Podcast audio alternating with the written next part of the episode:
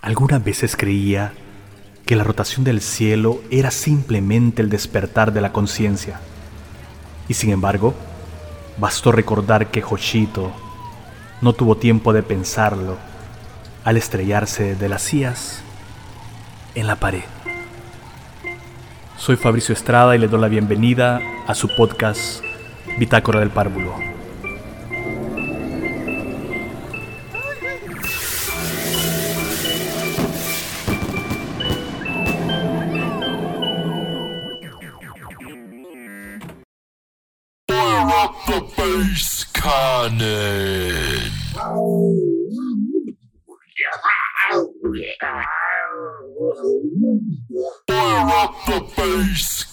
One.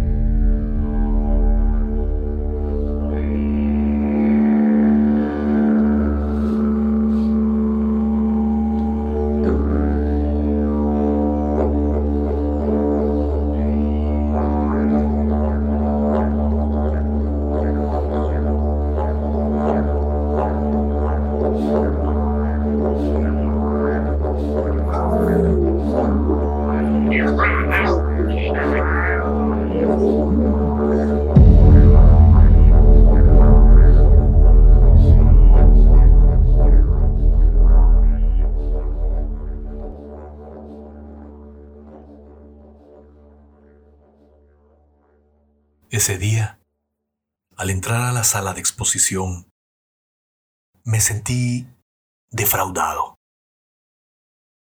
El boleto resultó ser más caro de lo que suponía para una muestra que apenas fue socializada tres días en las redes. El afiche mostraba solamente la palabra carora, y quizá lo que me atrajo no fue la enigmática palabra, sino que la delicadeza de la fuente utilizada parecía tener pequeñísimos destellos, como los que reflejan las armas blancas. Supuse que había que apostarle a una designación diferente a los ya acostumbrados nombres que se le daba a las exposiciones de arte contemporáneo, más dadas al pleonasmo cool que al mensaje objetual. El boleto costaba casi lo que me pagarían por escribir. Insistí al magazine especializado para que me dieran esa nota, aun y cuando no tenía referentes del artista.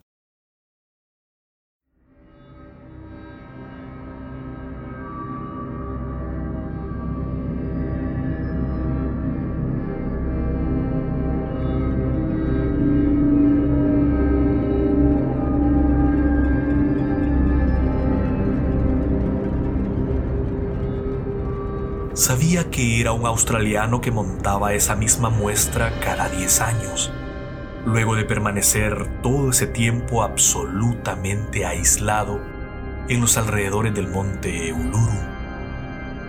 Esa inmensa piedra meseta que algunos aficionados al exceso ven como el tronco de un inmenso árbol cortado por un dios inmemorial. El artista del tiempo del sueño. Le llamaban. Y en Australia no era muy querido. Al parecer, algo refrendaba una vieja nota cultural del pequeño pueblo de Yulara, en la que decía que Dreamham se había pasado por alto todos los más básicos pudores del ser.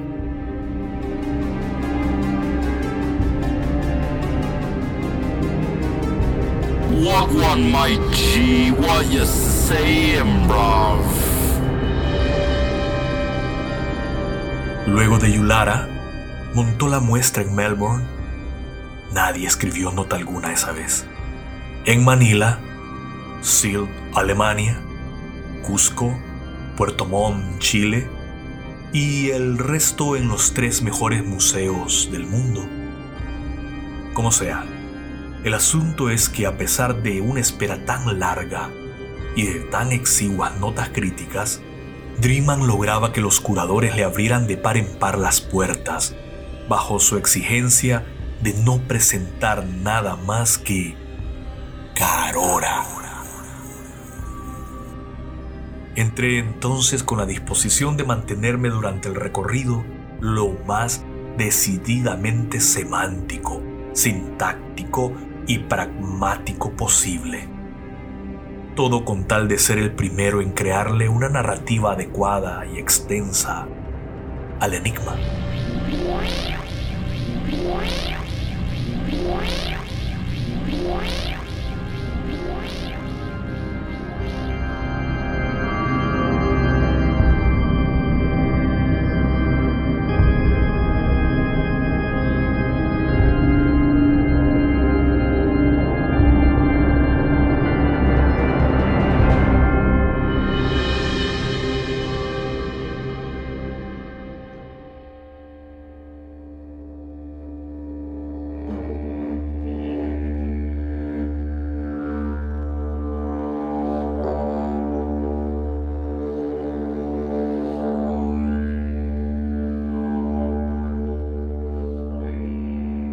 Enorme sala que abría el montaje estaba pintada de blanco y un riel de sistema de iluminación LED estaba suspendido en el centro, a un palmo del piso pintado de negro. no pude evitar reírme con sorna. Muy común, me dije, muy previsible. ¿Y ahora qué? En la otra sala la iluminación estará a un palmo del techo, iluminándolo y haciendo que la luz derrame penumbras en las paredes.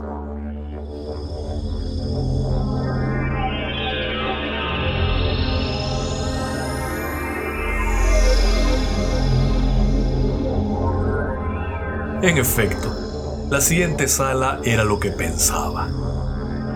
Con el pequeño agregado de una espiral blanca que cubría todo el piso, también pintado de negro y una especie de maniquí de aborigen australiano, apenas definible entre las sombras.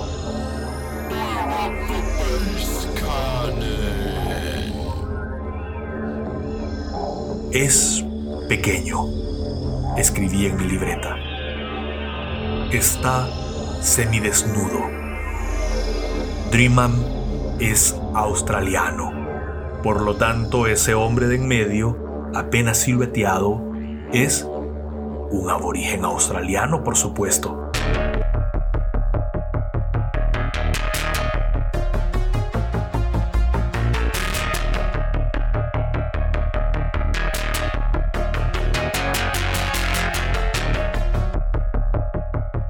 ¿80 años pasaron para algo tan despojado de profundidad?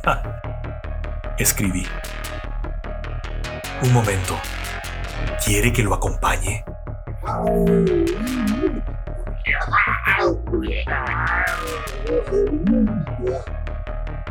El aborigen vino hacia mí. Tomó mi libreta y la puso en un rincón de la sala. Luego regresó para conducirme, tomado de la mano, hacia la siguiente sala, que era más bien un espacio en forma de embudo pintado de azul plomo. Atravesamos la sala apenas iluminada y él se detuvo.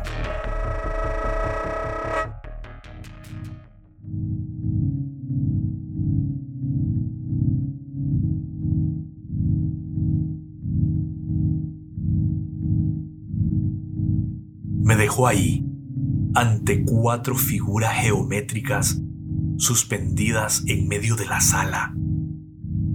Se trataba de un cubo, una pirámide, una esfera y un cilindro que de manera oblicua giraba alrededor de las otras figuras.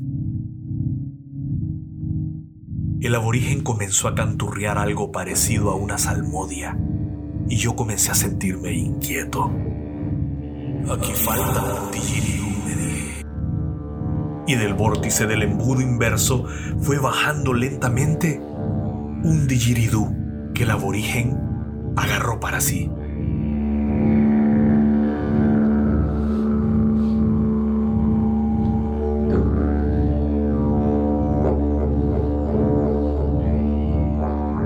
El sonido del instrumento fue llenando la sala y pude percibir cómo la sala embudo comenzaba a palpitar de manera casi imperceptible, como si el aire necesario para sacarle sonidos al didgeridoo se produjera de la compresión rítmica de las paredes curvas. Este lugar es un inmenso fuelle, es una membrana. Le señalé al aborigen que no dejaba de crear la melodía de un pájaro antiguo. Cerré los ojos y lo imaginé con alas parecidas al de un grifo persa y la cabeza desproporcionada de un calao de madera.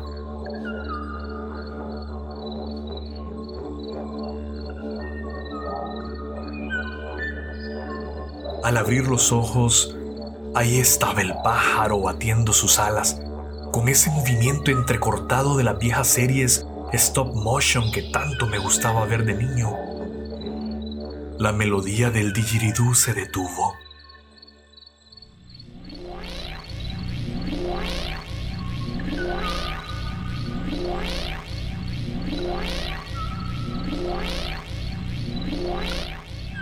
El aborigen se me acercó y me elevó el brazo izquierdo. El brazo. dijo. Luego me fue separando los dedos uno a uno e hizo que mi índice señalara al pájaro que seguía ahí, gravitando en torno a las figuras.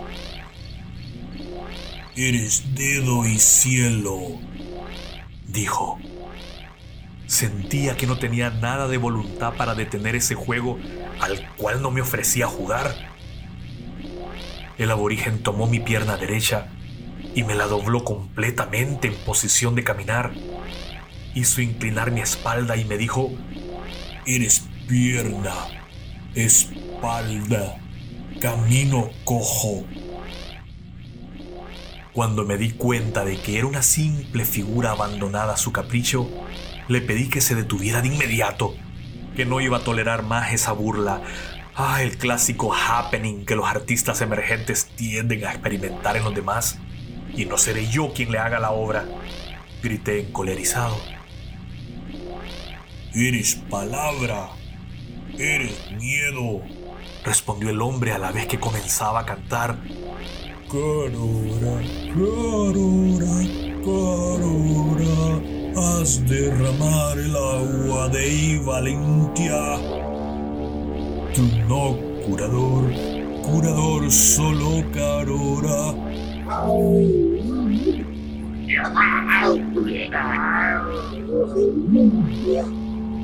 Sentí que el absurdo había llegado demasiado lejos y decidí pararlo de una vez. Ya no sigas diciendo esas estupideces, te digo que te calles.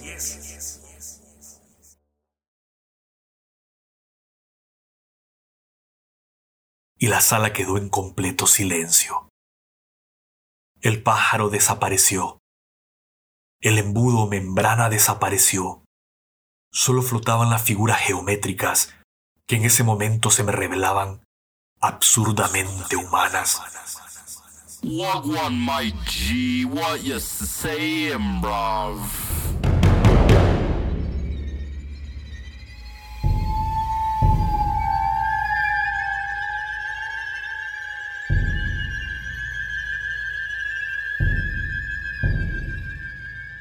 Su tamaño era como de un metro y medio de diámetro y la superficie de cada una de ellas era de piel humana.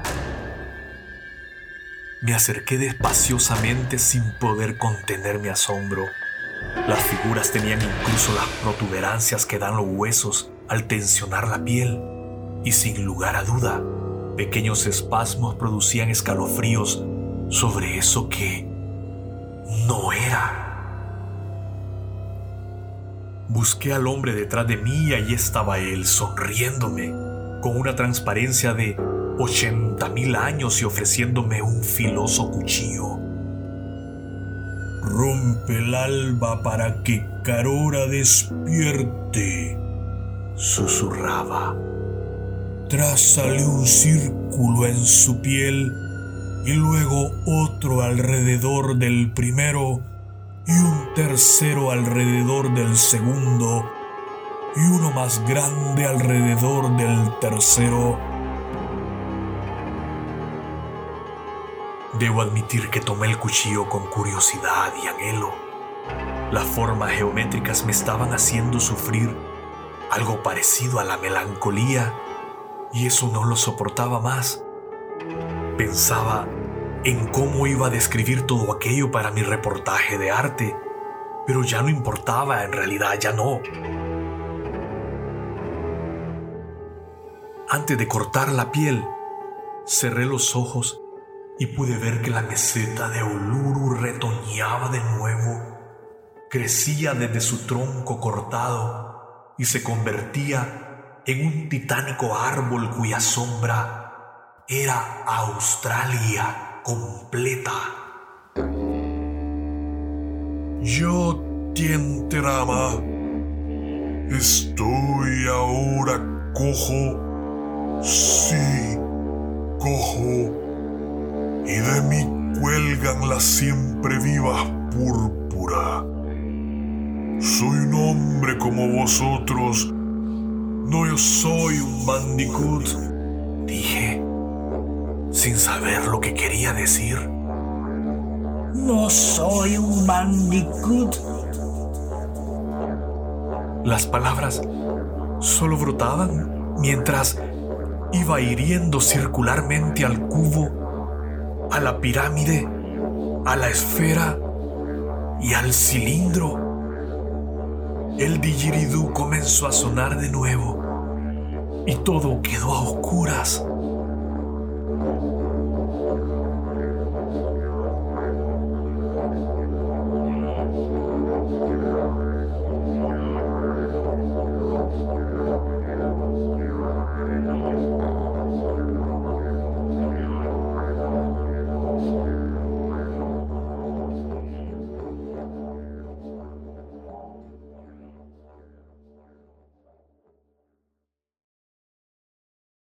Dreeman murió cinco años después y los medios especializados cubrieron la noticia como si se tratara del más grande artista del arte contemporáneo. En las transmisiones de televisión, un helicóptero mostraba la vista aérea del desierto alrededor del monte Uluru y una pequeña cabaña en la que, según se decía, Dreeman creó su ahora célebre Carora. Todos los que nunca habían ido a sus muestras querían saber cómo era su obra, en qué consistía su fama, qué aspecto físico tenía ese hombre enigmático, dueño de acuerdo con las cuentas de los bancos a su nombre, de una multimillonaria fortuna que heredó a la conservación de los dingos salvajes. Ninguno de los curadores o visitantes de los museos soltó prenda alguna sobre la experiencia vivida allá adentro, mucho menos yo. Yo, que preferí perder mi espacio de crítico de arte antes que me consideraran loco.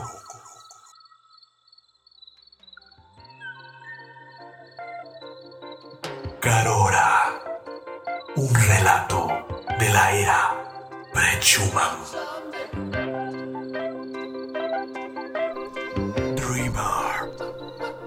Supertramp. Pone la música.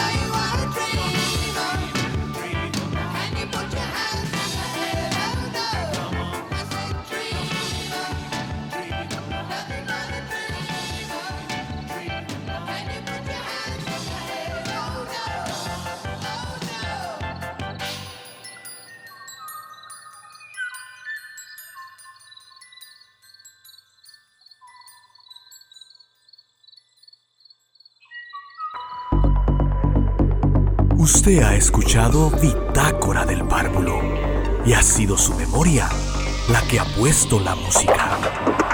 Soy Fabricio Estrada, transmitiendo desde Vega Baja, Puerto Rico. Desde el mismo corazón de Honduras.